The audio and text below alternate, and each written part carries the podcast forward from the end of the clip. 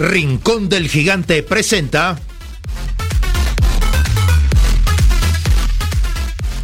Semilla Oriental, un programa sobre el desarrollo de las nuevas generaciones en la sociedad del conocimiento.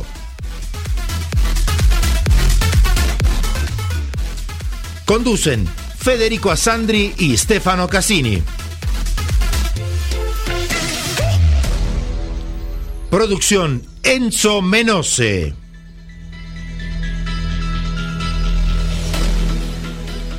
Producción general Grupo Flash Talleres de Locución.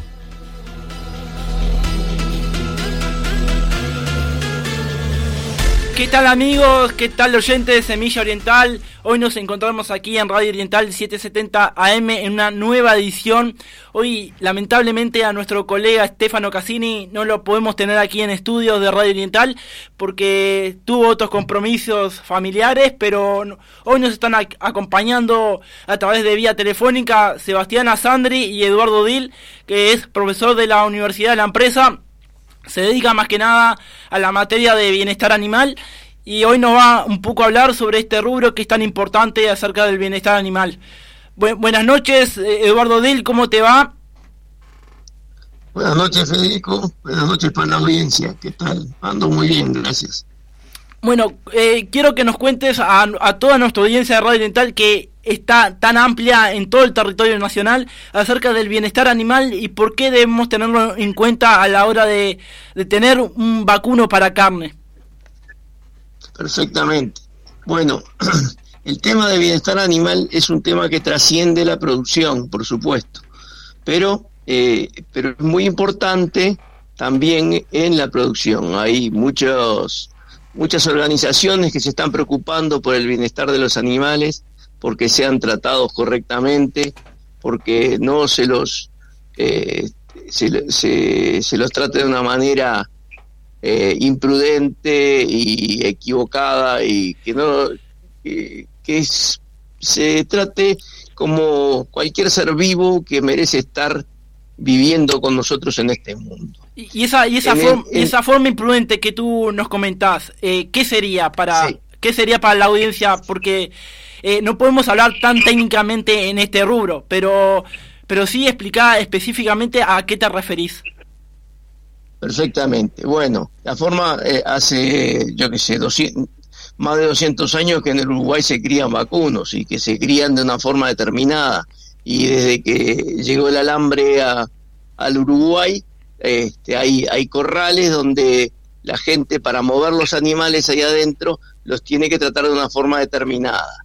Y con las urgencias que hay ahora en, el tema productivo, cada vez eh, ejercemos más presión sobre los animales porque queremos trabajar más rápido.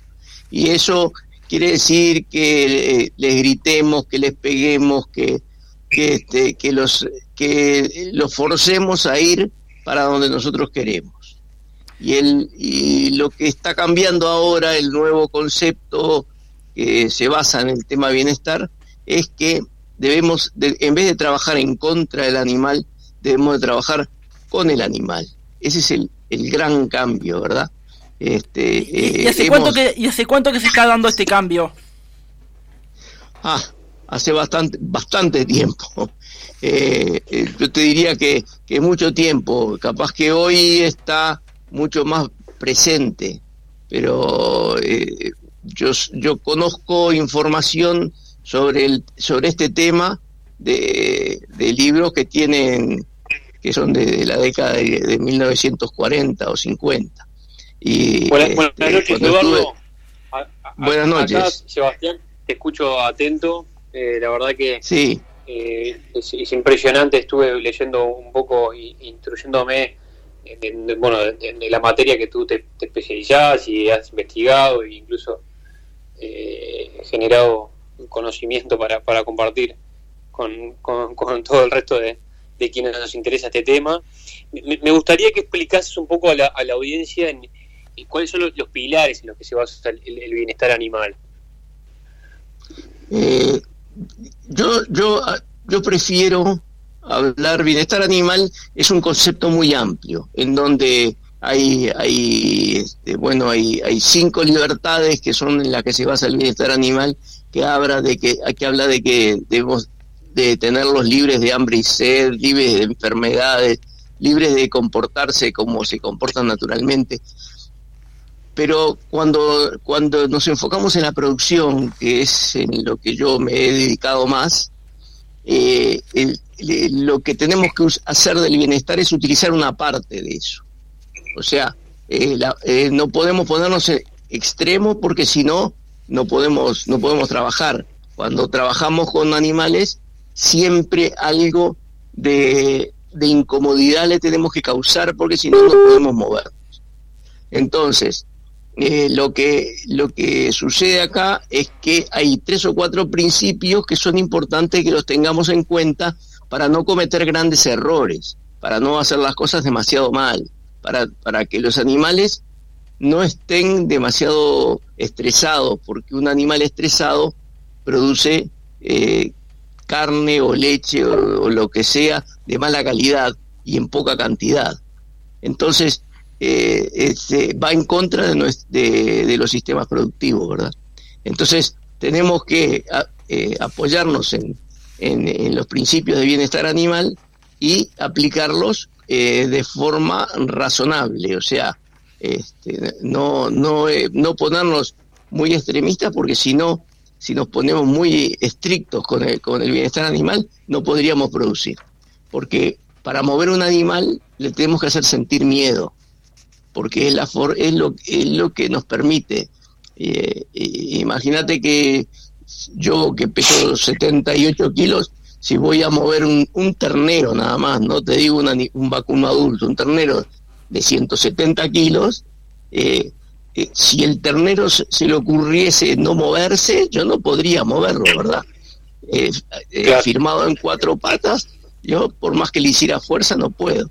Entonces, ¿cómo es que se mueven los animales? Bueno, porque nos tienen miedo, porque ellos son presas, son, son animales que sienten que que hay otros seres vivos que los buscan para cazarlos para, porque, son porque son alimentos de estos otros seres vivos.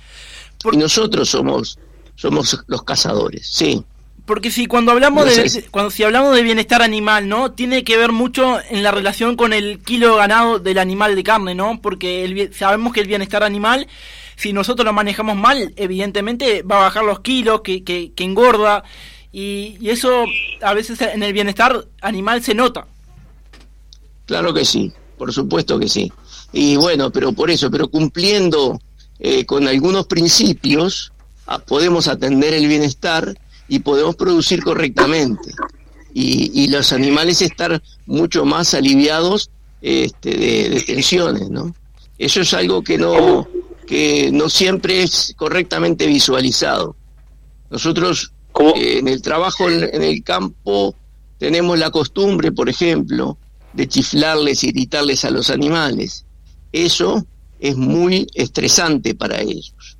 Y eso, el estrés que se genera es lo que hace bajar las defensas del animal, entonces se enferman más se, y también tienen este, problemas de producción a raíz de eso.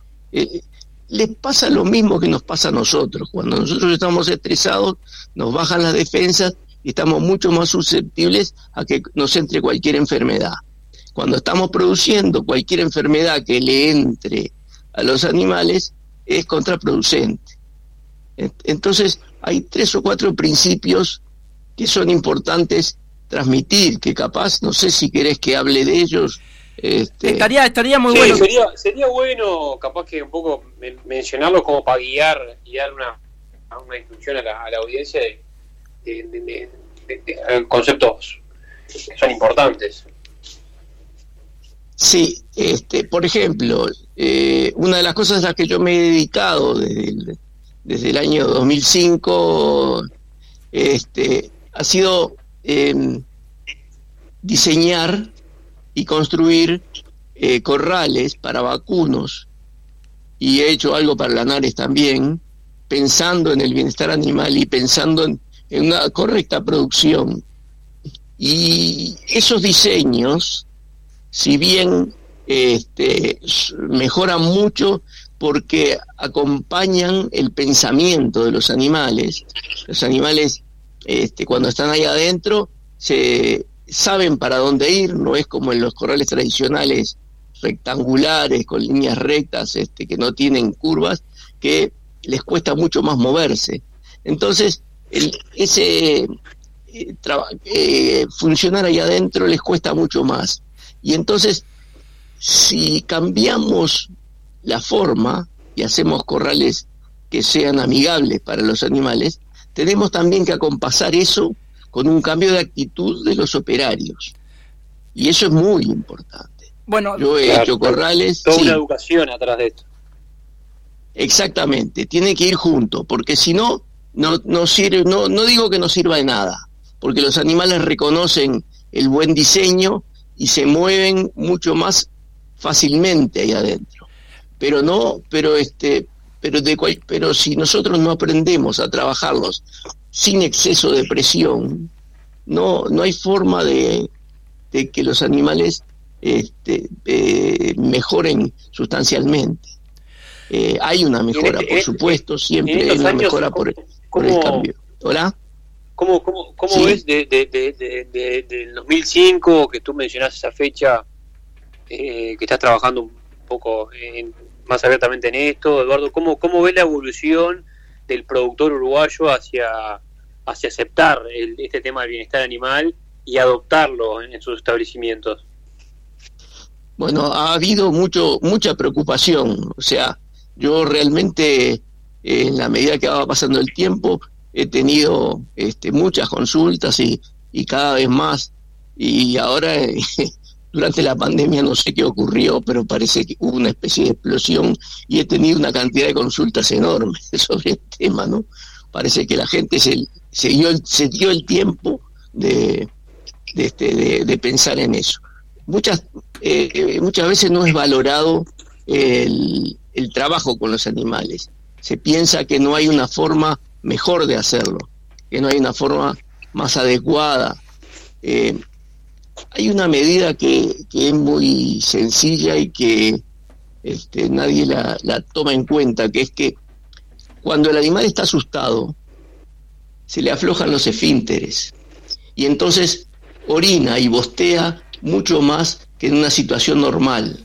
Por eso los tambos y por eso las, los, los corrales están llenos de bosta eh, permanentemente y uno y los lugares donde el ser humano está más cerca del animal, ahí es donde, donde ocurre más ese, ese afloje de esfínteres y entonces los tubos y los huevos se llenan de bosta, incluso eh, generan problemas de funcionamiento a veces para abrir y cerrar las porteras.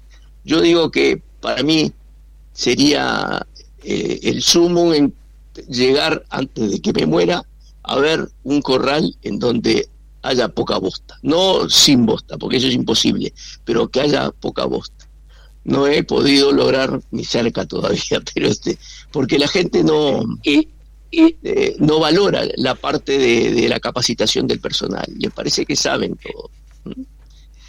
Este, hay, instituciones en bueno, capaz que, que, promueva el Ministerio de Ganadería, no sé si Perna Agropecuario o, el línea, que, estén educando sobre esto? Nadie lo hace. Nadie, lo hace. Este, hay gente preocupada por el eh, tema. más que probado, incluso en, resultados económicos, el efecto que tiene esto. Sí, pero es como, viste que, hola, hola, Sí, sí, se cortó un poco la comunicación. Sí. Sí, eh, responde la pregunta nomás que, que te habían hecho.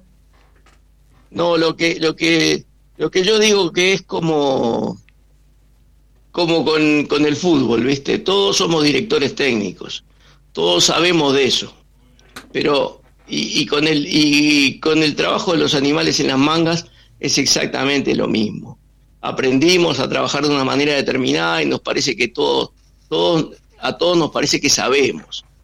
Pero en realidad, como no hemos tenido posibilidad de ver otra cosa, es muy difícil comparar eso. Yo he tenido ejemplos de eso, por ejemplo, con el, con el, el sistema de huevo y tubo que yo, que yo promuevo, que eh, la gente al principio no lo, no lo entiende. Los que logran comprenderlo dicen que no hay, nunca más cambiarían este, la forma de trabajar o, el, o, la, o la instalación. Pero, pero hay que verlo eso, hay que trabajar en ellos para poder este, calibrar y darse cuenta de cuánto es eso.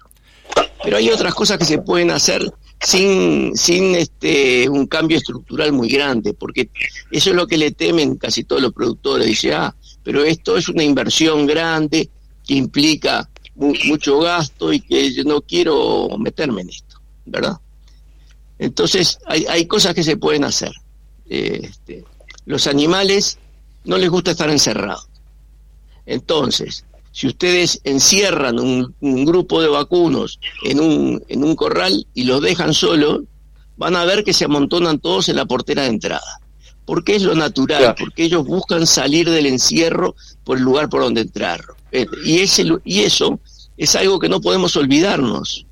Entonces, el diseño del corral, yo, el último diseño que tengo ahora es que entro eh, por una portera a los corrales y cuando salgo para el tubo, vuelvo para atrás y tengo una portera de, para entrar al, al tubo que está al lado de la portera de entrada al corral. O sea, la salida del corral hacia el tubo está al lado de la portera de entrada al corral.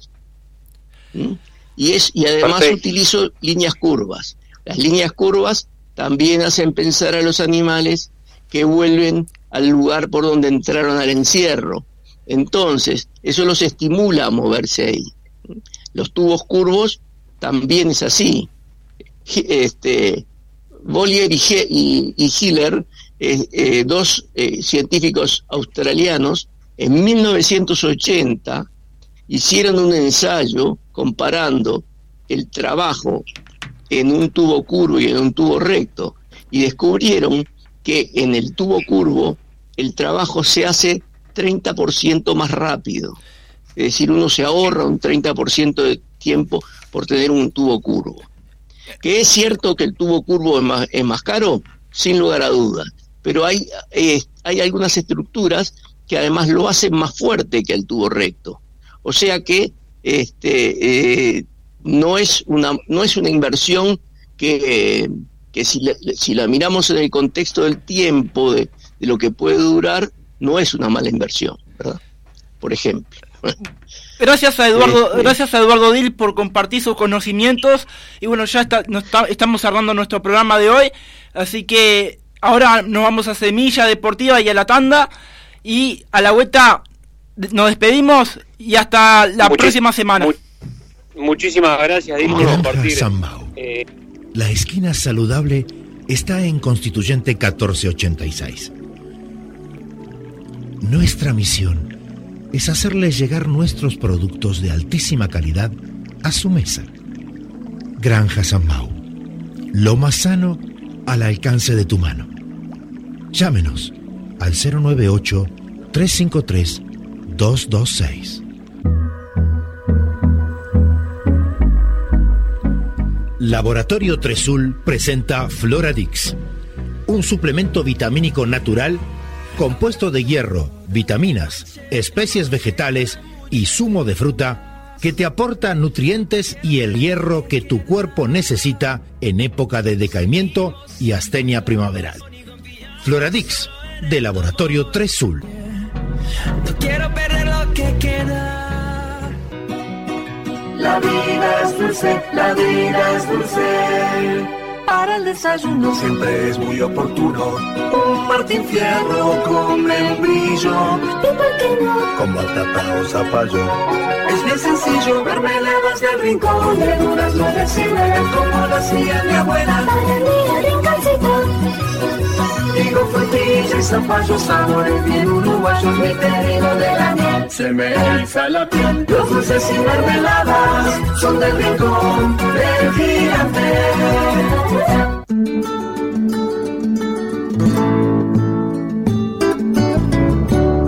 El sabor de lo casero yo no lo cambio por nada. Amor en cada receta y el elogio pa'l que amasa la de todas tus comidas. La harina que tengo en casa, no sé si me habrán entendido, yo le hablo de Villa Blanca.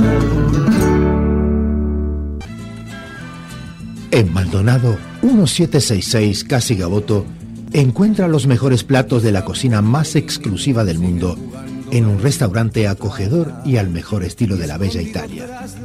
Mediterráneo. Una pausa para recordar que también en Montevideo se pueden saborear los gustos del país que marcó la historia del buen comer. Mediterráneo. Reservas 2413-3212. 2413-3212. Laboratorio Tresul presenta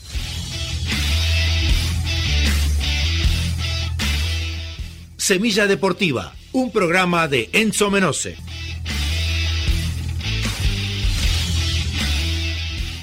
Bienvenidos amigos a Semilla Deportiva. Vamos a comenzar con noticias del fútbol uruguayo que tuvo estos resultados.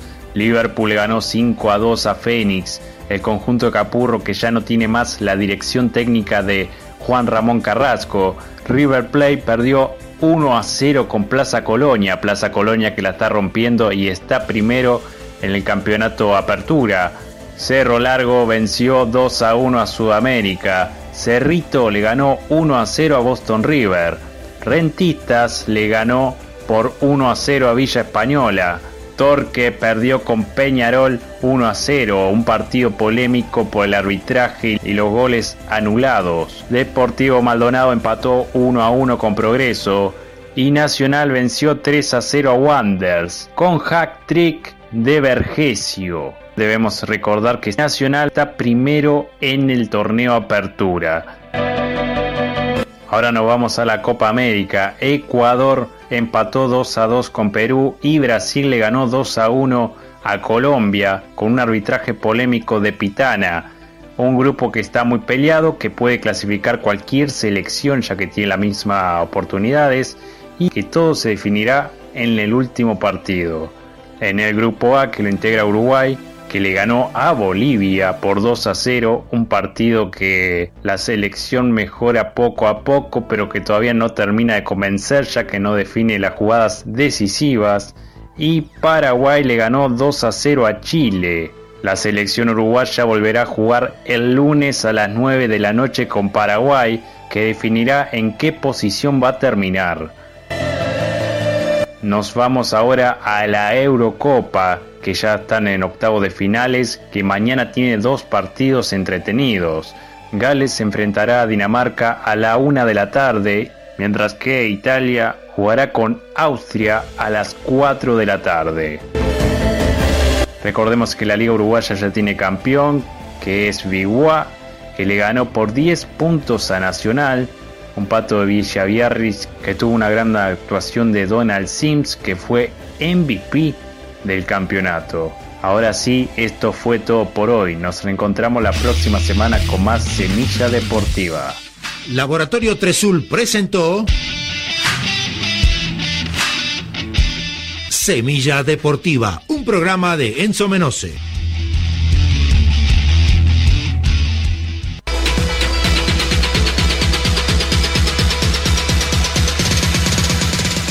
Rincón del Gigante presentó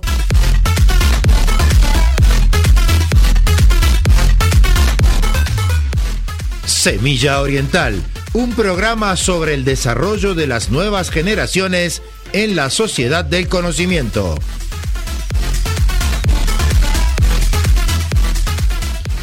Producción general, Grupo Flash Talleres de Locución.